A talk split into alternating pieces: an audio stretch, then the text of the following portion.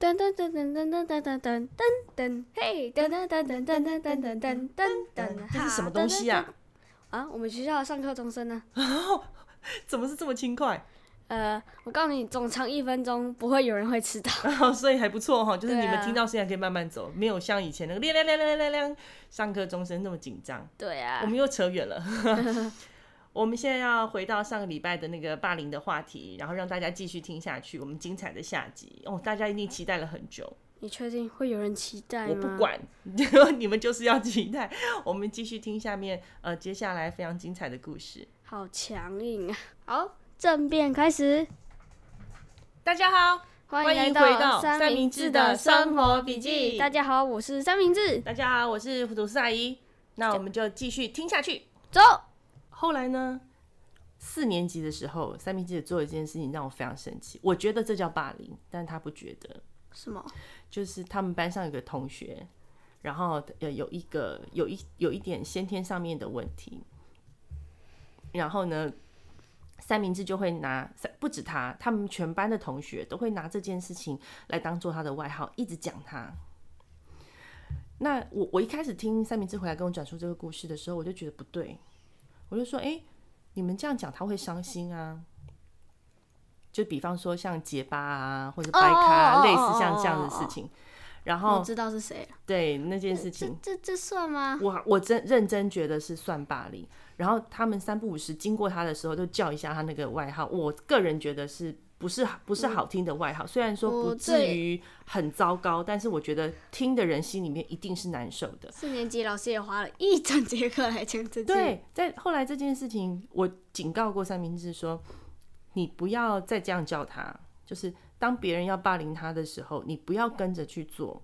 就是这件事情他自己是没有办法控制，所以不是他的错。是啊，后来我叫他这样绰号都只是开个玩笑。对，但是不好笑啊！霸凌就是这样，霸凌人的人都会觉得这件事情很好笑，但被霸凌的人都是没有心里面会觉得伤害现。现在就是事情已经过了之后，就当做一个笑话了。但是你会，你现在还会这样叫他吗？会啊。然后他不会生气吗？不会啊。不行，你以后不可以再这样叫他。我坚持。我，我会说，我会叫他那个，然后他要追过来的时候开玩笑的，哈哈。不可以这样。我觉得即使这样的话，你现在还在霸凌他，因为他会来追你，就是因为他不高兴啊。很难解释啊，就是。哦，我觉得，我觉得这个是一个就是霸凌别人常犯的错误，就是他会觉得说这件事情很好玩，哎、欸，好玩的是你，哎，因为你是叫一下就跑的人，哎。可是你怎么知道他在他的心里面受到的伤害是什么？他一天到晚回家，他就要面对这个问题，然后他还跟他妈妈讲说，有什么方法我可以改善这个问题？被打过了一次之后，我就不敢了。最近，你不可以再这样教他。我再重申一次，最近就没有了。以后也不可以。被打过一次就没了。以后也不可以。不会啦。就是霸凌有身体上面的，比方说打架啊、虐待啊、讲话的。心就是直接讲难听的绰号，或者是散布一些不实的谣言，还有一些是排挤的。对，我觉得都不可以这样做，都不可以。就是你会觉得哦，这是好玩，哪里好玩呢？对不对？就是拿别人的缺陷来开玩笑，绝对不会是一件好玩的事情，好不好？不可以哦。我今天知道这件事，我还是不高兴。我还是什么？我还是不高兴啊！我说之前叫他，他会冲过来啊。然后嘞？然后我说开玩笑，他照样打啊。然后被打过一次之后，人家都打你了，你还不觉得人家不开心吗？是啊，所以我就打，被打过一次之后，我就不敢了。那你现在还有吗？没有啊。拿这件事情取笑人家？没有啦。你知道哈？你知道哈？就是下次如果再让我知道你有这样行为。绝对狠狠的惩罚，藤条拿出来。我们家没有藤条，然后绝对不是只有骂你骂到十二点这件事情。会有体罚？我们也没什么体罚你啊，罚跪啊，罚站啊，倒头栽啊，没有啦。没有啊，我们也都没有对你做过这些事情啊。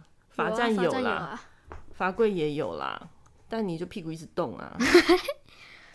我们偏题好像偏太远了。对，偏太远了。但我还是再声明一次哦。不可以，我不再拿别人的缺陷或别人觉得不好意思的事情来当做取笑或闹着玩的事情。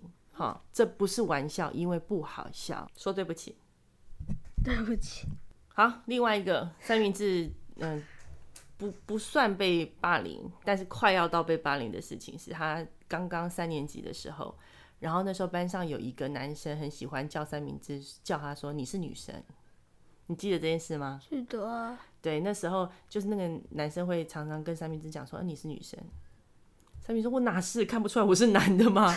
但那男生就说你是女生啊，你是女生，你是女生，讨不讨厌？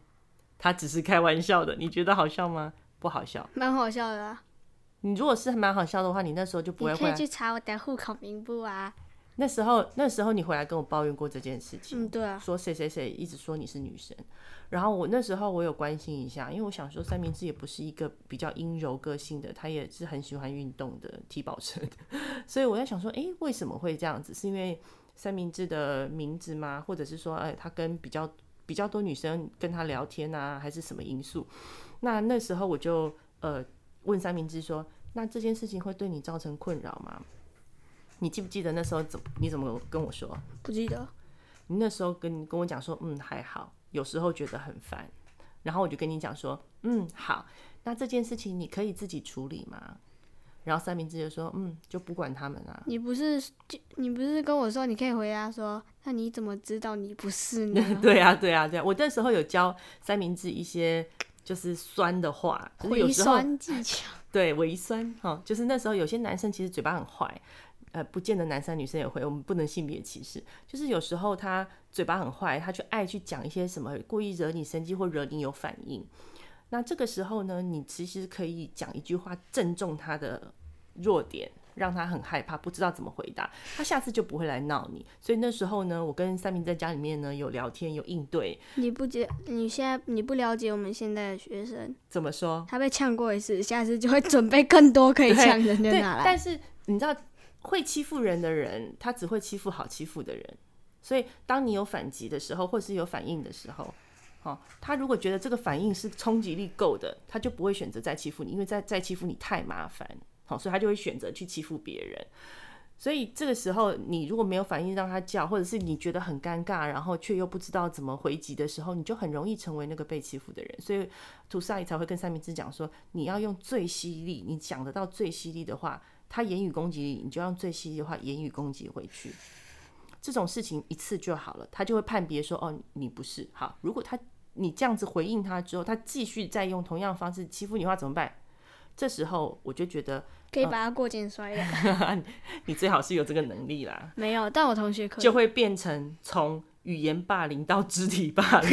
哦，这个问题可能就更严重。但是对象会换。我们是文明人，我们要文明的方式解决问题。我们要用猜。所以那个时候你被说哦是女生的时候，呃，我有曾经问你说，哎，需不需要我处理？那时候三明治跟我讲没关系，我可以处理。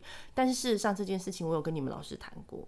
我跟你们导师谈过，你不知道对不对？我不知道。对，但是有一次别因为别的事情，就是我跟你们老师有呃通过一次电话，因为呃那时候好像是我们要出国啊，还是干什么，有事情要跟老师交代，所以那时候我跟老师有通过电话，所以我有跟老师稍微讲一下。呃，就是你在学校遇到这个困扰的问题，但我也跟老师说了，说三明治认为他可以自己处理，那我们观察看看就好了。那请老师帮我注意一下，如果三明治有在学校里面受到这样子的待遇，可是他回家却不敢讲的话，那请你告诉我，我怎么会不敢讲呢？哦，我觉得有的你是不会啦，但是有些人就是比较沉闷，他就会觉得说在学校被欺负。不能回家告诉爸妈，因为比较传统的爸爸妈妈会认为你被欺负，一定是你在学校做错了什么。不可思议，对不对？你的表情怎么可能呢？对啊，因为比较传统的爸爸妈妈就觉得，为什么谁谁谁不被欺负，就你被欺负？为什么你同学这么多人，他就只欺负你？一定是你有什么问题。这叫检讨被害人。这孩子是你生的吗？亲生的吗？还是抱来的？不能这样讲，因为有些人观念比较保守，他就是会觉得说，为什么是你？检讨被害人是一个要不得的行为啦。但是有时候还是会有这样子的状况，对不对？幸好现在那个变。对啊，所以我觉得现在老师呃跟家长其实处理这些事情，可能是一因为教育部一直都有在推广这些，你们在学校也有上过这些课，对不对？然后有啊，我记得你们有个什么校园反霸凌的什么画画比赛啊、演讲比赛什么鬼之类的，反正就是没有演讲哦。那画画有，我记得我看过你画这个东西，它就是会让小朋友对于呃，霸凌这件事情有认知嘛？最少你要知道，你一直笑别人就是要做霸凌，并不是好玩。好，我再强调一次，嗯。所以，所以，呃，有一些小朋友不见得那么敢跟爸爸妈妈说。那这个时候，爸爸妈妈要观察，就是如果这个小朋友长期在学校都不开心，或他不想去上学，那那可能就要了解一下，说他在学校到底发生什么事情。那比较糟糕的是说，有些小朋友他被霸凌了，可他不见得知道他自己被霸凌，有没有这样的状况？可能吧。我有一个朋友，他的小孩也是那种比较木讷的人，然后也是一个，他是一个很合群而且很好沟通的小朋友。结果呢，他有一天回家跟他妈妈讲说，他的那个鼠蹊部很痛。他妈妈就问他为什么？哦，因为谁谁谁跟谁谁谁他在踢我。然后我的朋友就很惊讶，问他儿子说：“他踢你？那你你为什么不要告诉老师，或者告诉他们不要这样做？”然后那个同学就说：“哦，因为他们在跟我玩啊。”哦，那妈妈超伤心的，我儿子被欺负，他自己都不知道。因为这已经是肢体了哈，如果是言语上面的霸凌，然后双方都认为只是开玩笑或者在玩，那这样状况的话就不不不见得会成立真正的霸凌。因为本人他如果只是开玩笑，本人心里面没有那么不舒服的话，那就还好。但是踢腹部跟踢下体，这个已经是动作上面的，所以为了这件事情，呃，我的朋友到学校去跟老师了解一下。然后发现现在真的有些小朋友会这样踢人呢，他们真的把这件事情拿来玩呢。你在学校没有这样吧？怎么可能啊？真的没有哦？我踢我会被打爆。那你有被踢吗？嗯，没有，也没有嘛，对不对？对，我我就觉得，呃，有时候小朋友对于他自己是不是正在经历霸凌，或是正在霸凌别人，或是正在被霸凌，他不见得有这么明确的认知。又像另外一个嗯三明治幼儿园的同学，呃、扯回来还是扯到幼儿园。对，幼儿园同学有很多妈妈跟我现在还是好朋友，然后他们就讲说他们家女儿，因为男生霸凌的方式跟女生霸凌我觉得有点不太一样，男生霸凌就是动手，然后女生或是或是言语，然后女生就是言语或是排挤，对。那他们，我觉得他的那个故事真的有有吓到我。他说他女儿的班级有四个女生，然后四个女生有时候就是三个讲好不要跟另外一个人讲话，然后第二天可能又是另外三个不用跟不会跟这个昨天带头的这个人讲话，就是他们会不断的洗牌，就是偶尔谁跟谁不好，谁跟谁不好，但但这这都蛮正常的，听起来就是你有权利交朋友嘛，对不对？非常的平均。对，但是突然有一天，然后他的小朋友回家跟他讲说，他今天被三个小朋友约，说到地下室去。然后呢，他下课的时候就跑到地下室，就其他三个人就把门砰关起来，然后就嘻嘻哈哈笑，然后就走开，就把他一个人留在黑黑的房间。然后他就被吓到，然后一边哭一边走出来。然后妈妈就想说啊，那这样没有关系吗？你有没有告诉老师？然后他就说没有告诉老师啊。然后。他说，他就讲了，他说这件事情呢，不是只有发生在他身上，他们四个人呢都被关过，三就某其中会有三个人就说好说，哎、我们把他骗到地下室，然后把他关起来，所以三个人轮流都被关过，他自己也被关过，然后他就是关了之后发现这件事情也好可怕，但他说会不会继续再讲说，哎、也有可能还会，哎、有没有搞错？他们不觉得这件事情很有可能发生危险吗？而且被关的人会联合其他上昨天关他的人，然后去关另外一个人。哦，我就觉得哇，原来呃小女生的霸凌也可以这么可怕，还可以这么奇妙。对，但是这时候我就在想说，哦，还好三明治是男生哈，就是这叫呃明招跟暗招，就是你们都是明招，直接。拳头来拳头去，直接打，然后写联络簿，家长到学校，就总比那种突然有一天上课的时候发现小朋友不见了，然后再发现说他躺在地下室来这样来的好，对不对？好恐怖！对呀、啊，你不觉得很可怕吗？我那时候听到这个故事的时候，我就觉得超可怕的。然后一个小朋友被留在一个教室里面，黑黑的门被关起来，是没有锁，他就打开就可以出来。但是他还我我听到我还是觉得他有很多不同刚还以为是锁着，没有锁没有锁。如果锁着这件事情就事情就大啦，对不对？但是你不知道他们什么时候会把那个锁修理好啊？哈就我的意思说，他们现在今天是没有锁上，可是也许有一天有个人不知道经过的时候把它锁起来了，那他就被关在里面嘞。就所以我才说这件事情是有可能发生意外的，所以不可以这样子。那那这件事情呢？呃，后来回去家长也跟小朋友聊，然后也跟其他几位呃家长说了这样状况，回去要记得跟小朋友讲，不要再玩这个游戏，这个游戏一点都不好玩，真的很可怕，对不对？想想都觉得很可怕。对啊。而且这个是你们现在面临的霸凌，你相信吗？在我们小时候，老师会霸凌学生。那谁来当那个公正的第三者？没有啊，就是这样被欺负啊！我我要跟你讲一个，就是我小时候发生，然后到我现在都非常记得的故事。就是这这不是发生在我身上，老师一个打全部哦？不是不是不是，老师什么一个打全部？是全部被是全部打一个吧？我我们以前在念书的时候，然后有一个呃，我们是女生班，全班都是女生。我念国中的时候，然后我们有一个同学，然后他因为身体不太舒服，然后就去了保健室。然后后来从保健室回来之后，呃，老师就问他你怎么了？他就说哦，因为我今天没有吃早餐，然后所以胃痛，然后血糖比较低，所以我很不舒服。然后老师就问他说，你为什么没有吃早餐？你妈妈没有帮你准备早餐吗？然后那个同学就回答说：“哦，我妈妈在睡觉。”结果那个老师在全班同学面前说：“你妈妈是个什么样子的妈妈？怎么会有妈妈不帮小孩准备早餐，然后自己在睡觉？”然后我那个同学突然之间就觉得非常非常的羞愧，然后就默默的走回自己的房间，走回自己的座位上。他就默默的走回自己的座位，然后从此之后呢，那个女生只要早上晚一点到，哦，或者是他做了什么事情，然后老师就会把这件事情拿出来讲，就说怎么会有这种妈妈呢？都不用没有办法把你叫起床吗？你为什么会迟到？是不是又没有吃早餐？不要到了学校之后又这样，是不是你妈妈又在睡觉？后来我那个同学就觉得很无奈，他就告诉老师。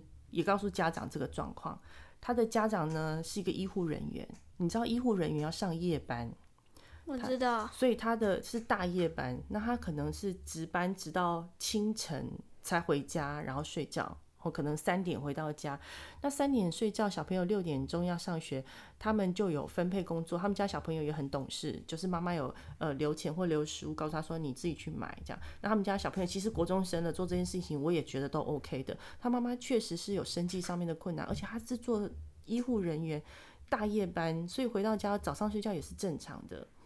但是老师不知道这个缘由，他就在班上很多事情的时候就会拿出来讲，不要像谁谁谁的妈妈。都没有帮他准备早餐，然后就是小朋友都上学了，他自己还在家里面睡觉。那他告诉老师啊？他后来告诉老师啦。老师在全班同学面前，因为妈妈后来知道，呃，自己被老师在班上同学面前这样讲，所以妈妈打了一通电话给老师，跟他解释这样状况。然后老师就说：“嗯，谁谁谁的家长已经有跟我联络了。”他说：“哦，他他没有办法。”帮帮小朋友准备早餐，跟他在睡觉，是因为他在值大夜班。然后老师讲这句话的时候，还翻了一个白眼。你不觉得更过分吗？就好像哦，whatever you say。如果老如果那个家人在旁边，一定一箭步冲上去把他。对啊，我对这件事情印象非常非常的深刻。我就觉得说，哎，你的世界。你的在你的眼光跟你的世界里面，你你可能生活中遇到的人没有那种非常辛苦，必须要半夜工作，然后为了家计，所以必须要让小孩子早一点独立去做，呃，自己去做一些生活上面自理的事情。他就拿这件事情来嘲笑学生，学生跟学生讲，那你们全班就要站起来指责老师啊！说老师，你这样不对哦！我告诉你们，我们是优秀的，我们是优秀的青 少年。爸妈这样子我们可以体谅，但你这个行为我们不能体谅。在那个时代，我们比较给我罚抄十遍，我不能侮辱其他人的妈妈。在那个时间点哦，我我们的思想比较封闭，而且在我们那个时代没有霸凌这两个字，就是没有这个概念出现。而且在那个时代，老师去嘲笑功课不好的小孩是很正常的事情？那打也是吗？对，那个时候我小时候是被打大的，现在不不可能嘛？你们在学校老师都不会打学生，对不对？呃，会。我们这要剪掉，把手盖在上面。那老师是打自己的手，又不是打学生的手。他他是打，他是把手放在学生头上，然后打。那会痛吗？呃，就是会有一种压。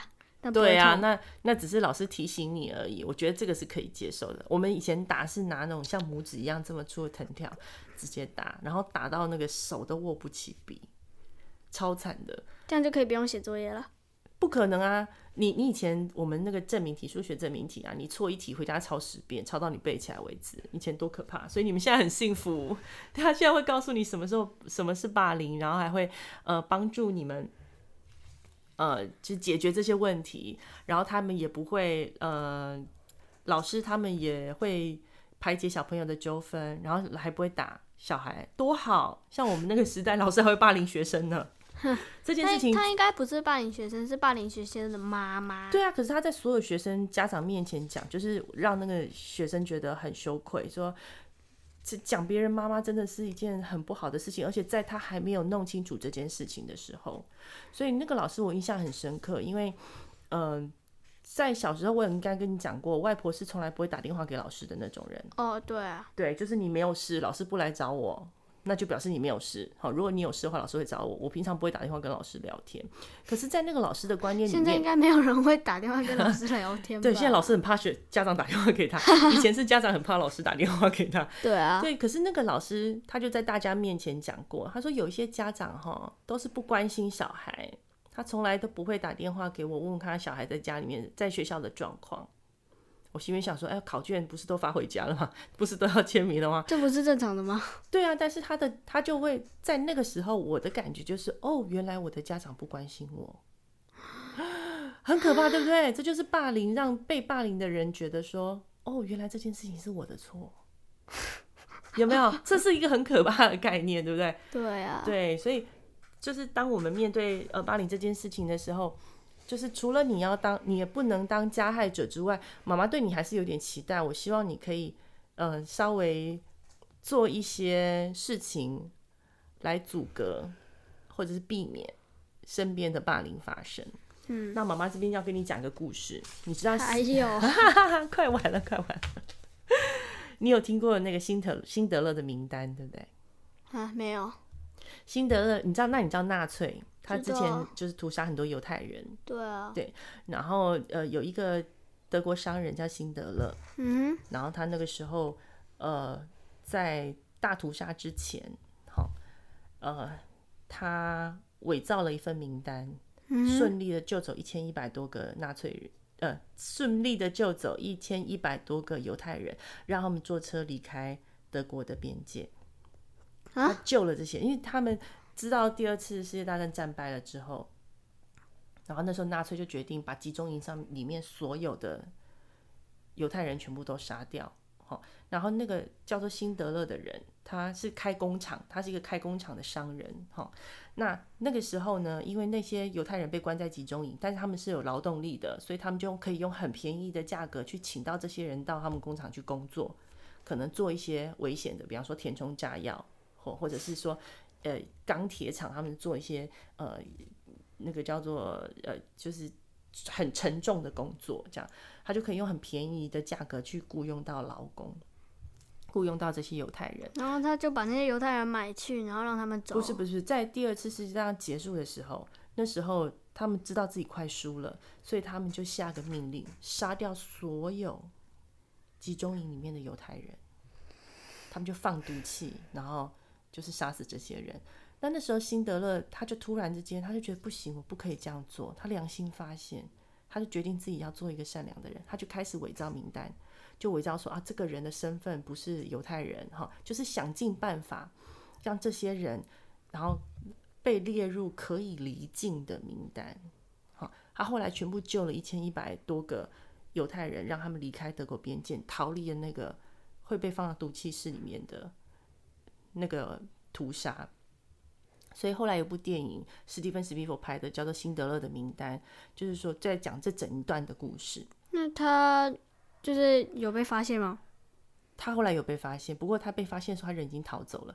那这件事情，聪明欸。这件事情呢，我我们要讲的是说，其实希特勒他杀犹太人是一种歧视，也是一种霸凌，一种非常大规模的霸凌某一个特定的族群，被霸凌到死。对，但是呃呃，辛德勒呢，他是竭尽自己的所能去做这件事情哦，因为他要花钱买通官员，然后把这些人送出去，他要付撤资，然后他要保护这些人的安全，供这些人吃住，所以那时候辛德勒是把所有的财产全部都拿来做这件事情，所以辛德勒是救了非常多的犹太人。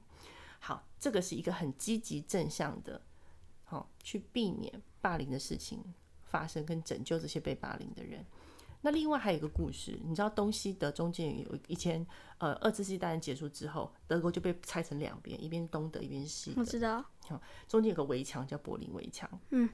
那柏林围墙两边一边后来不是被拆掉了吗？对对对，在被拆掉的前几天，哈，有一个年轻人，他从东德翻越到西，他想逃到西德去，因为西德是一个比较自由的地方。就那个时候呢，就有一个士兵，他拿着步枪，然后嘣。就把他射杀，然后那个年轻人就死了。就没有想到过几天，东西德就统一了，柏林围墙就倒倒塌了。从此之后，穿过柏林围墙就再也不是一件犯罪的事情。就没有想到那个时候，这个开枪射杀的这个军人，因为这件事情，然后被起诉。军人就说。我是奉命行事啊，因为那个人犯罪，因为在那个时间点他犯罪，对不对？哇，如果真的好冤枉哦，他再等个大概三四天就可以正大光明的走过去了。对啊，你看哦，因为柏林围墙被推翻了嘛，好，那结果大家都可以很自由的在呃，就是东西德的边界去穿梭。那这个时候。他被审判，然后这个卫兵呢，被判了三年半的徒刑，而且不能够被假释。